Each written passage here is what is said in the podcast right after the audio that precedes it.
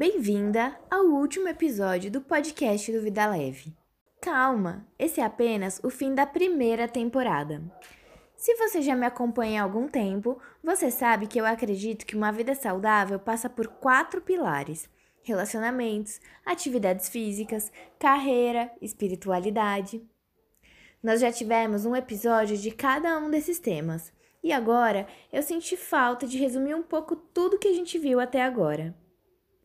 Preciso assumir, gravar podcast depois de algumas taças de vinho assistindo ao final da Copa América é bem desafiador. Eu tô com uma vontade enorme de gravar sem roteiro e simplesmente deixar as coisas fluírem. Mas vamos ser responsáveis por aqui, não é mesmo? Eu também preciso esperar os fogos de artifício, os gritos de comemoração e o latido dos cachorros pararem. Então, vamos fazer roteiro que fica tudo mais organizado.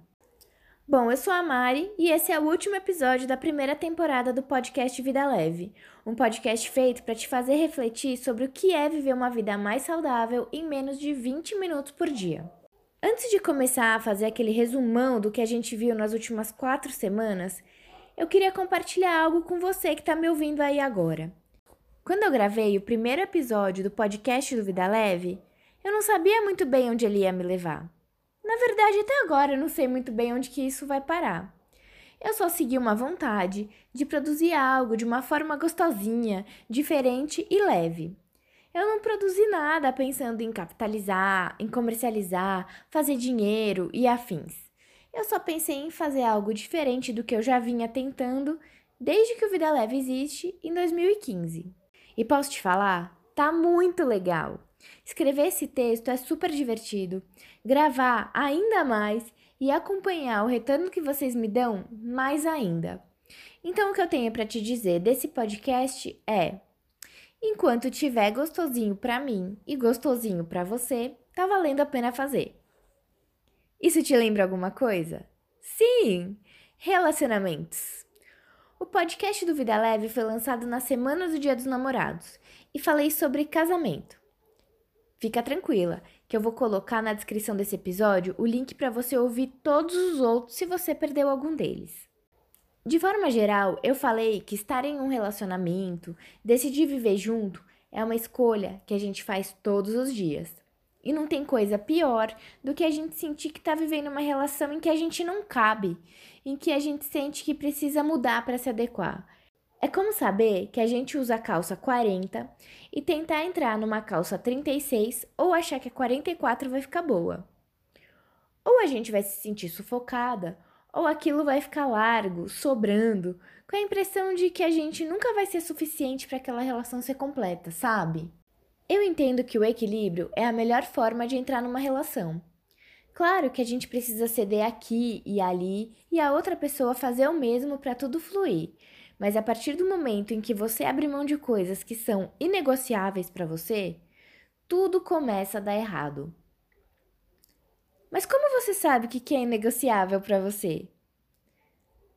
É manter a mesma frequência de sair junto com as amigas? É manter as contas financeiras individuais?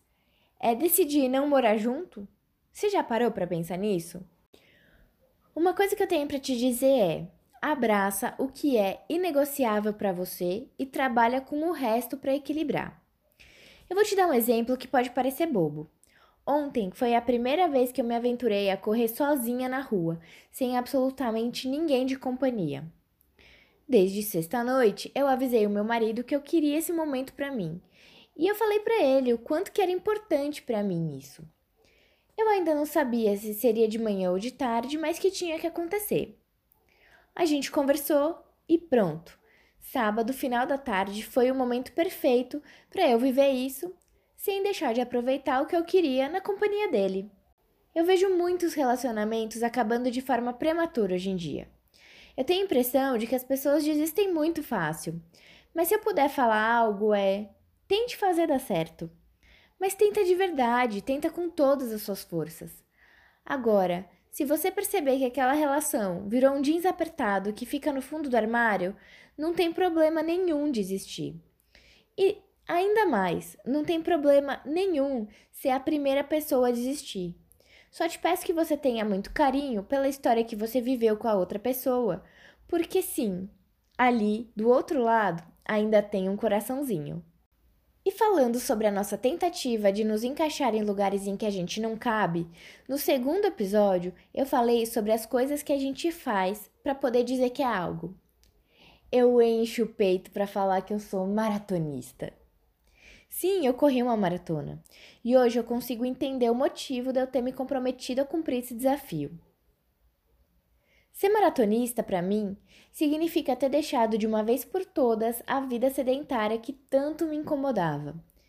Eu me encontrei na corrida. É a atividade física que eu mais tenho prazer em fazer. Mas nem por isso eu tô amando correr sempre.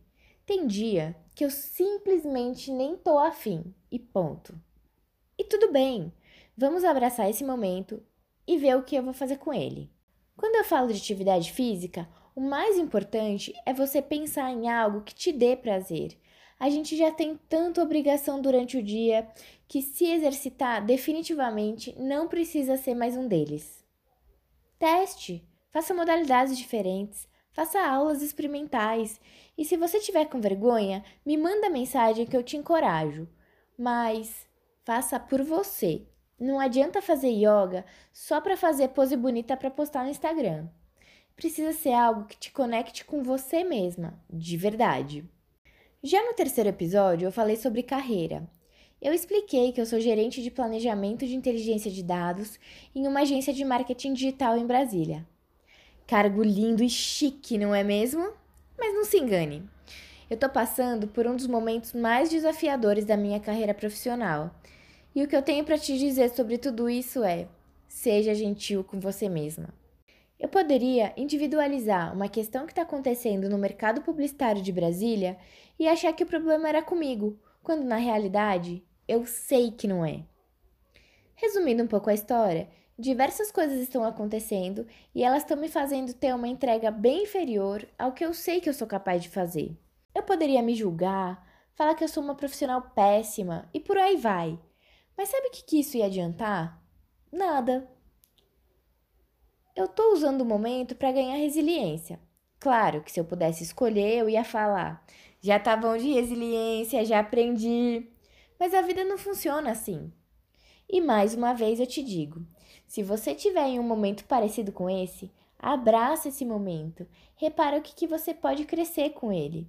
Eu tenho pensado muito assim: eu vou sair gigante disso tudo. Então repara o que, que esse momento pode significar de bom na sua vida. Por fim, falando em coisas que têm significado, no episódio 4 falamos sobre espiritualidade, sobre a diferença entre espiritualidade e religiosidade. Eu dei dicas de respiração, de formas de se conectar, mas teve algo que eu não comentei, que eu quero que seja tema de um próximo episódio, mas eu vou te dar um breve spoiler por aqui. Eu tive uma criação católica. Eu fui batizada, fiz primeira comunhão, e quando avisei para minha mãe que eu não ia casar na igreja, ela ficou bem incomodada, digamos assim.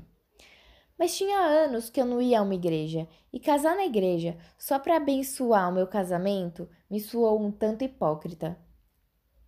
Eu já tive contato com diversas religiões, mas agora, enquanto eu gravo esse episódio, eu não sou capaz de dizer exatamente no que eu acredito.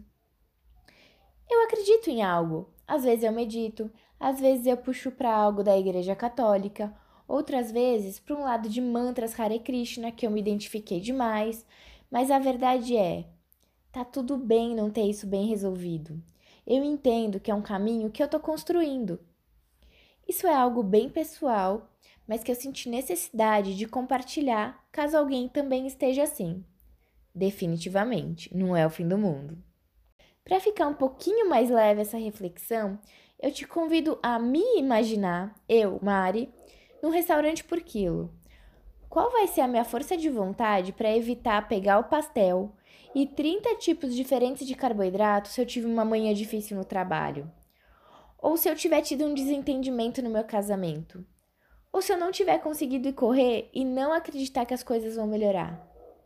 Eu, sinceramente, só consigo imaginar um prato cheinho de besteiras. Essa forma de recapitular tudo que a gente viu nessa primeira temporada do podcast do Vida Leve tem um objetivo muito especial. Na verdade, é te fazer uma pergunta. Você acha que tudo isso que a gente conversou não vai ter influência no que você escolhe para ir no seu prato? Na verdade, não é só imaginar. Eu já vivi pratos e pratos de escolhas alimentares pobres por problemas externos como esse. E de novo, eu vou repetir: tá tudo bem. Na verdade, é lindo a gente já tomar consciência de que essas questões impactam no que a gente vai comer. Além de te deixar mais consciente sobre isso, o meu objetivo aqui é que você seja mais gentil com você mesma. Não vai adiantar nada você se culpar, se sentir um fracasso porque você pediu uma promoção do McDonald's para almoçar rapidinho na mesa enquanto adiantava um trabalho.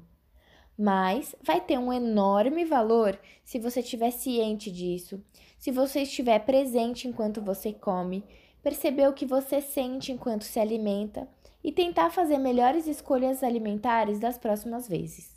Na próxima temporada, vamos falar sobre esses pilares, mas com outras abordagens, como o seu relacionamento com você mesma, como estragar o seu hobby, entre outras coisas. Não deixe de me falar o que você está achando lá no Instagram, blog.vidaleve. E você já sabe, né? Se você quer receber os podcasts do Vida Leve antes de todo mundo, é só se cadastrar nos nossos e-mails semanais. É gratuito e tudo que você precisa fazer é me mandar uma mensagem lá no Instagram com o e-mail que você mais acessa. Até a próxima temporada. Um beijo, Mari!